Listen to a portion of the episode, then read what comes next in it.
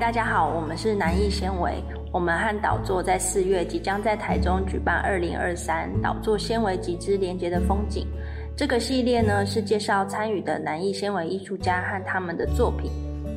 导座长期关注公益创作者，也投注了很多心力，让年轻的手艺人可以被看见。南艺纤维来自国立台南艺术大学应用艺术研究所纤维组，我们使用各种不同纤维媒材进行创作。这次导作市集中集结了不同纤维的创作形式和工作坊。好奇纤维创作到底在做什么吗？欢迎在四月十四至十六到台中歌剧院逛逛，和艺术家互相交流哦。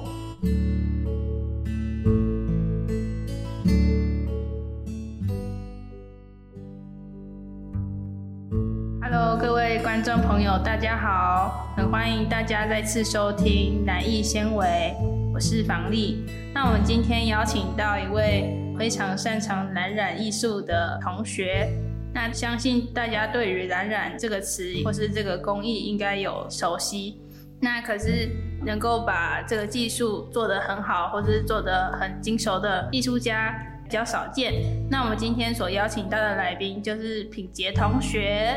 Hello，品杰。嗨，觉得有点害害羞，因为我觉得好像。我还没有做的很好，这样夸我有点害羞。嗨，大家好，我是平杰，然后我的朋友都叫我 PJ。Hello，PJ。那我们今天很很谢谢你播出一点时间来参加这个访谈。那我们想问一下，就是你是什么从什么时候开始接触纤维的呢？呃，我大概是从大二或大三的时候。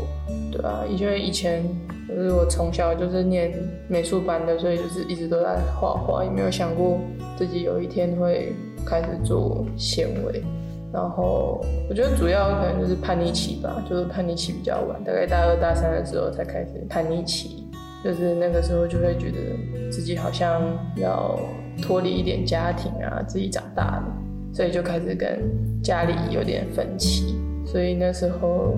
有一个艺术家就影响我非常深吧，他是那个很有名的艺术家 Louis Bourgeois，就是他比较诶比较广为人知的是，就是他很大型的蜘蛛雕塑的作品，对。但是我那时候看到的是他那些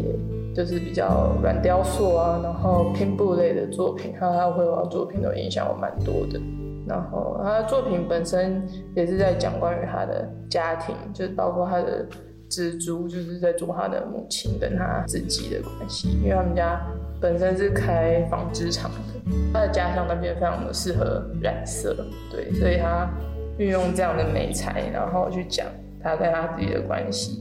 就那时候让我有蛮多启发的吧，然后也被疗愈到，所以我就开始从把我小时候的旧衣服缝制在一起。然后陆续用一些诶，就是旧衣服吧，然后去做我的作品，然后去讲有关于我家庭的故事，跟我自己的之间的一个挣扎吧。嗯，谢谢 PJ 的分享。那你的一些作品都是做关于一些蓝染跟植物的结合，觉得这个想法非常有趣。那想问一下，为什么会想要把蓝染应用在植物上呢？曾经有什么故事吗？其实一开始做的时候，就我第一件蓝蓝的作品，我也没有说做植物，但是我就是做一个一个立体的造型。然后就后来后来看，就别人在尝试摸索那个生长的状态。就是我觉得我做很多事情都没有先预设后面会怎么样。就像我开始接触蓝蓝的时候，也是因为老师开课，然后就上课，也没有想过会。就一直做到现在，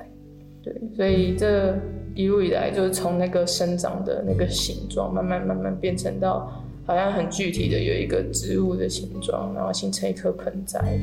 就是有点像是我跟这个美材磨合的一种磨合啊，适应相处来的一个结果啦。就是那个染料这件事情带给我什么启发，然后自己在做这件事情的时候带给我什么启发。就像工艺有很大一个部分，就是因为它有大量的劳动，然后这个劳动本身给我的感觉就很像，就是很像在种东西，所以这是四季，我就是把自己的角色有点定义成好像是一个园丁，然后就是我的作品就像是我的植物，尤其是懒懒的时候，手指头都会懒懒的。然后我们会形容就是很会照顾植物的人叫绿手指，然后我觉得我觉得是蓝手指这样，就是是启发应该是我在工作的时候，在做作品的时候那个劳动的感觉。嗯，谢谢 PJ 的分享。那我们这次的市集时间也越来越近了哦。那 PJ 想问一下，你在这次市集中会想要带给我们有什么样的惊喜或是商品呢？嗯，商品的话，就是有别于以往我做作品可能会比较多是在想要去做一些花纹，或者是更多的去挑战一些技法。就这次市集的话，比较像是我会染一些。我以前作品比较没有出现过的美材，然后去可能让更多人可以看到，就是哦，这个同样同样一个缸，然后同样的染料，然后它染在不同的线啊，或者是布料上，它会有不同的表情、不同的颜色。我觉得这是很有趣的。然后尤其是市集，它相比展览又更开放，又更贴近一点，所以。就是希望大家有兴趣，就不一定要买没关系，可是就是可以摸一摸那个叶片啊，然后看一下那个作品，或者是闻一闻那个被染过的那个布料，我觉得那真的是蛮特别的，就那个染草的味道。谢谢 PJ，那我们在这边插入一小段的广告时间。感谢大家的收听，就是在我们的访谈节目即将要迈入尾声。那喜欢做蓝染或是喜欢蓝染视频的观众朋友们，如果想要关注 PJ 更多的作品及他的展览，大家可以追踪他的作品账号 IG PJ Blue Finger 蓝手指。那亲爱的观众朋友们，我们的市集就在台中歌剧院旁边的草地，欢迎大家有空一定要来参加，也与我们在场中所有的艺术家一起互动哦。谢谢大家。